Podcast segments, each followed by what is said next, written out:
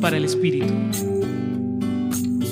El Evangelio de hoy nos relata cómo los fariseos querían hacer caer a Jesús con preguntas insidiosas.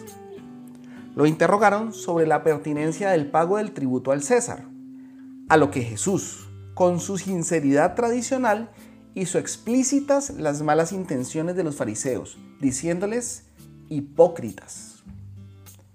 Pero él decide ir más allá con esa frase célebre que dice, dar al César lo que es del César y a Dios lo que es de Dios. Dos reflexiones sobre la ignacianidad que nos ayudarán a entender este Evangelio. 1. Siempre existirá algo que nos quiera sacar del buen camino y hacernos caer. En la ignacianidad lo llamamos el mal espíritu, a lo que San Ignacio nos pide estar atentos, examinarnos conscientemente y rechazar todo aquello que sabemos que no nos lleva a un buen camino. Segunda reflexión. Así como existe el mal espíritu, siempre existirá una fuerza que nos lleve a Dios, a lo que Ignacio llama el buen espíritu.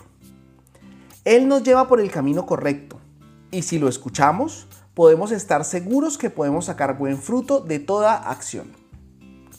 Así esta sea adversa, tal cual como lo hizo Jesús. Para esto hay que saber guardar silencio, orar y así transparentar la voluntad de Dios en nuestras palabras y nuestras acciones. Para concluir, podemos decir que Dios siempre va a respetar nuestra voluntad, por lo cual es responsabilidad de nosotros alinear nuestros deseos e intereses con aquello que nos lleve por un buen camino, o sea, el buen espíritu. Para eso está la oración y la palabra de Dios.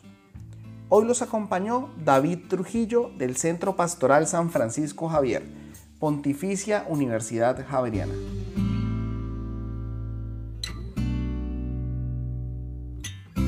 Escucha los bálsamos cada día entrando a la página web del Centro Pastoral y a javerianestereo.com.